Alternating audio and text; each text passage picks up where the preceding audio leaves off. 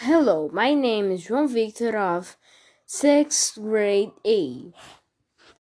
At the day one, I drink six glasses of water. In my breakfast, I ate one bread with butter, one cup of coffee and milk. In the snack, I ate one cereal box. In the lunch, I ate one nugget, two spoons of pasta, and salad. In my snack, I ate chocolate and and Chantilly yogurt and three drumsticks with a uh, with a can of Monster.